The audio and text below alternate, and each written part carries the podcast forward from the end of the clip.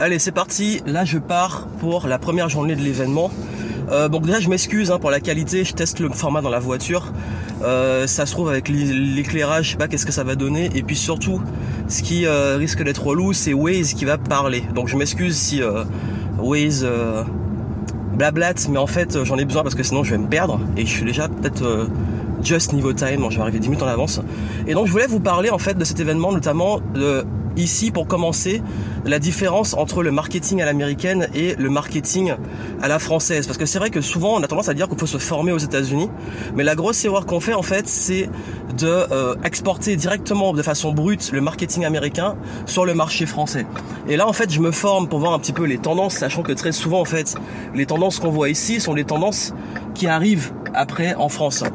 Parce qu'il y a souvent un petit retard en fait mais le gros souci, c'est que, alors là, hop, ce carrefour-là est un petit peu dangereux. Hop, c'est bon. Et en fait, le gros souci et la pire erreur à faire, en fait, c'est de hop, d'accélération. Ça, c'est l'avantage de la Mustang. Dans ces endroits-là, c'est délicat. Voilà. Donc, comme je disais, le plus dur est fait.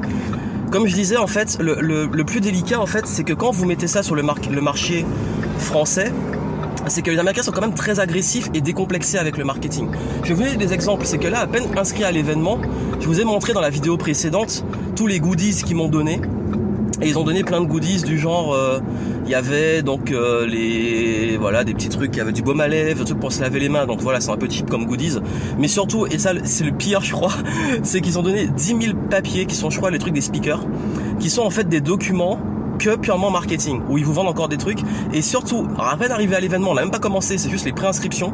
On vous vend déjà les inscriptions pour les prochaines sessions.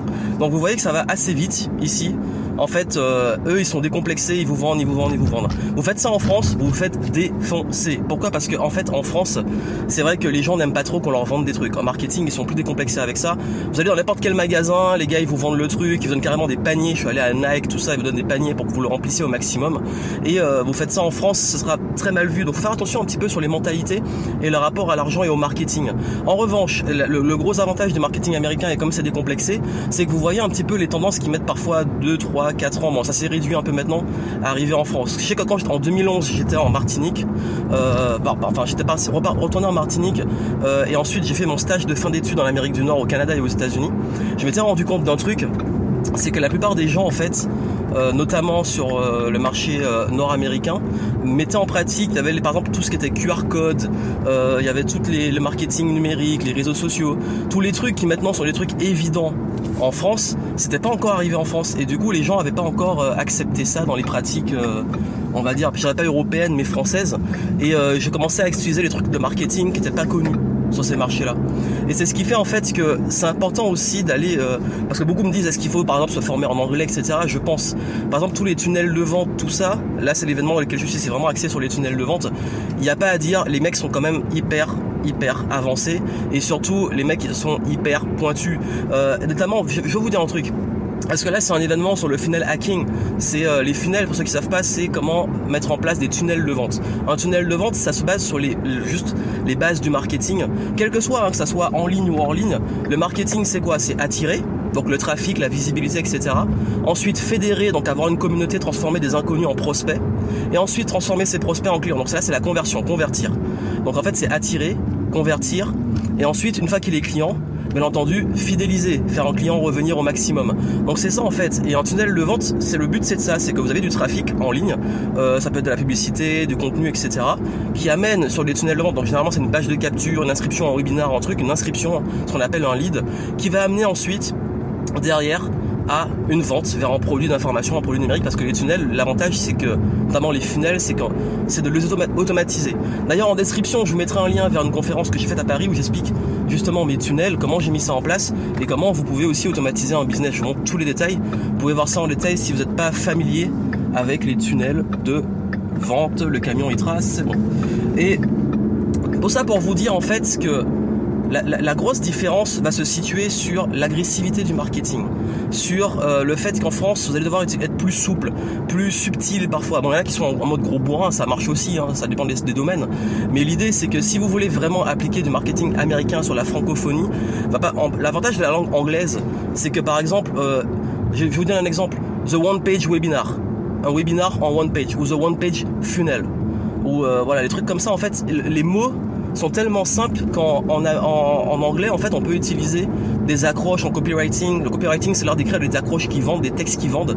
Et en fait, le, le copywriting en US, c'est plus facile. Parfois, parfois, je sais ce que je voudrais dire euh, pour vendre un truc, mais en français, les phrases sont plus longues, plus complexes. C'est ça qui fait la richesse de la langue. Mais c'est ça qui fait aussi que le marketing est complètement différent.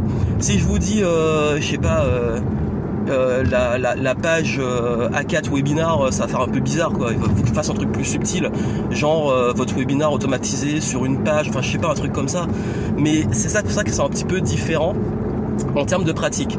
Mais bon, si vous voulez retenir un truc, et là je vais bientôt arriver, c'est avant tout, si vous voulez vraiment maîtriser le marketing américain transposé à la France, prenez les grands concepts, prenez les idées, prenez les tunnels, les modèles, etc. Mais quoi qu'il arrive, adaptez-le à la mentalité française. D'ailleurs, c'est ce qu'on apprend en marketing.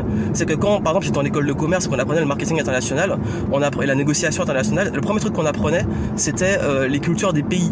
Parce que par exemple, une marque qui s'importe dans un autre pays va savoir s'adapter aux, coutumes, aux coutumes, pardon, à la culture, euh, à la mentalité, pour que le marketing, parce que souvent ça va être un peu différent.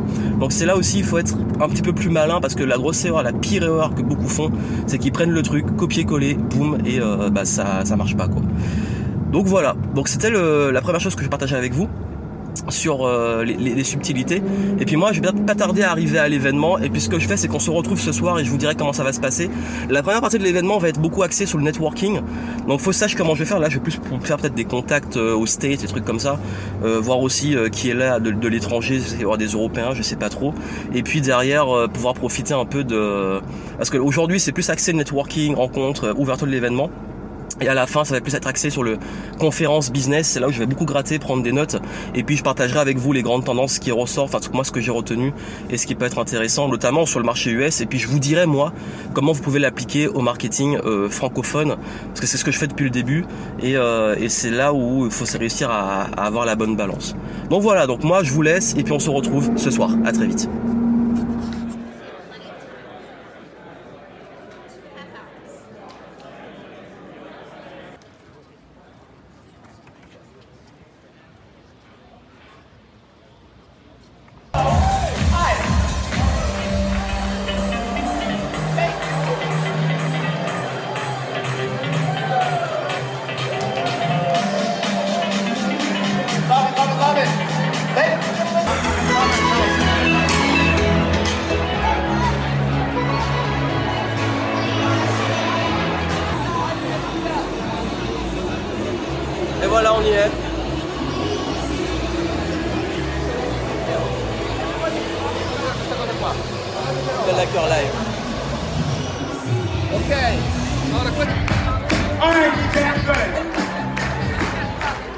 Right. Oh. Am I good?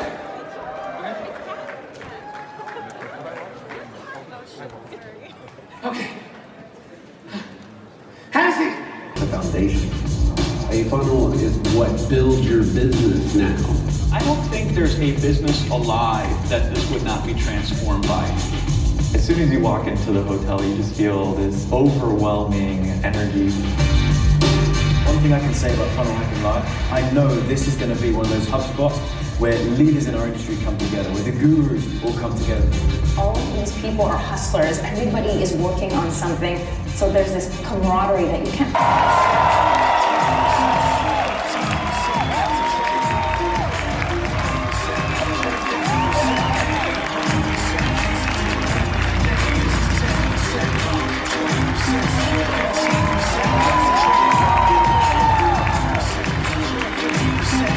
Voilà, fin de la première journée, très intense, une grosse journée, ça va être euh, voilà assez intense au niveau de l'endurance.